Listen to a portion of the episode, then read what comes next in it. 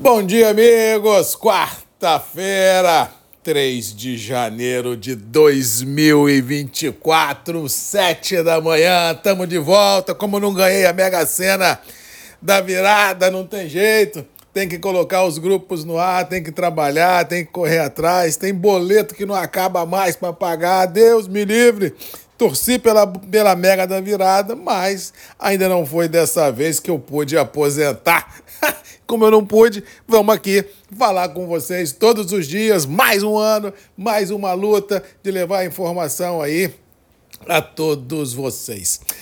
Dia começa aqui no Espírito Santo com tempo encoberto, possibilidade de chuva a qualquer momento. Viramos o ano como previsto em alguns sites de meteorologia, indicando chuva para a região produtora do centro-oeste, sudeste, Mato Piba, norte da região sul, esse braço de umidade que eles chamam das acas, vindo aí da, da do lado do, do, do Amazonas para cá, é, realmente tem feito esses rios voadores jogarem bastante água em grande parte da região produtora. Em alguns momentos, essa água tem passado da conta, trazendo grandes prejuízos, tanto a campo quanto à cidade, mas vamos torcer que a água chegue, vamos torcer para que a gente possa possa ter menos um problema hídrico pela frente e com certeza dar saúde às lavouras que tanto se precisa, vislumbrando os próximos é, ciclos produtivos. Foi o que eu disse aqui no final do ano passado, em algumas entrevistas que dei, tanto ao Tempo e Dinheiro do João Batista Olívio, quanto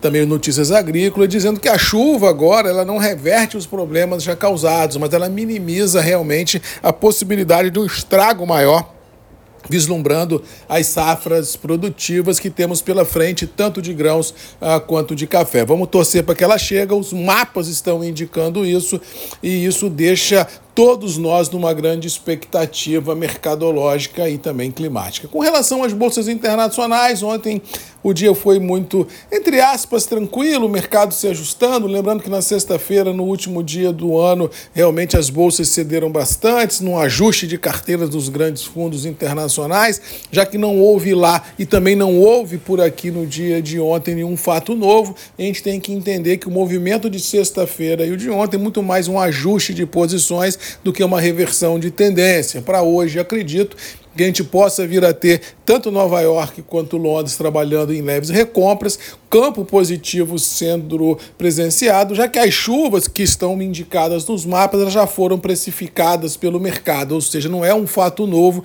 que chegue de forma repentina nas mesas de comercialização para mudar o humor nem o viés das oscilações, ou seja, a chuva está no preço e daqui para frente a gente vai ver como serão os desdobramentos dessas chuvas nas regiões uh, produtoras e isso deve fazer com que o mercado ganhe uma morosidade muito grande nos próximos dias. Praticamente, eu acho que o mercado só começa de fato e de direito no dia 8 de janeiro, já que tanto lá fora quanto aqui dentro, muitos operadores ainda não retornaram para suas atividades fins, ou seja, a liquidez envolvida é muito curta e todo mundo olhando o barco passar. No mercado interno, os preços iniciaram o ano mais ou menos dentro dos patamares que terminaram o ano de 23, pouquíssimos negócios sendo realizados, o ano praticamente no mercado interno ainda não começou, produtores ainda estão retornando das festas de final de ano, aqueles que viajaram e aqueles que não viajaram, como diz o outro, estão observando o movimento especulativo sem colocar pressão. Dólar orbitando 4,90 90, um pouco mais, um pouco menos.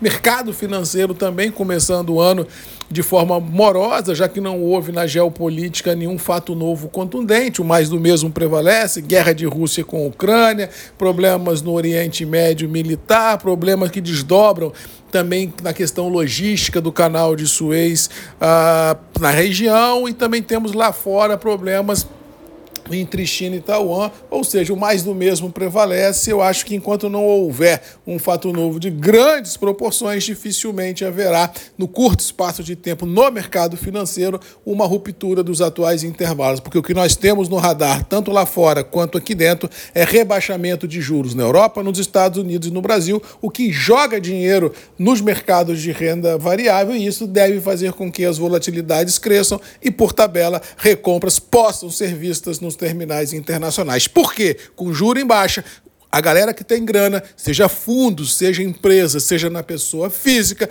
tem que correr riscos para poder rentabilizar a operação. Aquela maneira confortável de se viver, de se rentabilizar em treasures americanos ou numa Selic muito cara no Brasil, isso, ao cenário que nós vivemos atualmente, não projeta tempos tranquilos. Muito pelo contrário, porque com viés em baixa, para pagar a conta, tem que correr risco, tem que colocar o dinheiro para trabalhar, e isso deve fazer com que a liquidez global aumente, investimentos sejam presenciados e a economia flua de maneira mais tranquila. É isso, economia produtiva versus economia de papel. Beijo a todos, bom 2024, vamos para cima, vamos ver quem nos reserva para hoje e tamo junto. Já que não tem mega da virada, tem o MM sempre aqui levando informações a todos vocês. Até amanhã, um abraço e tamo junto pro que deve é. Um abraço e até lá. Tchau.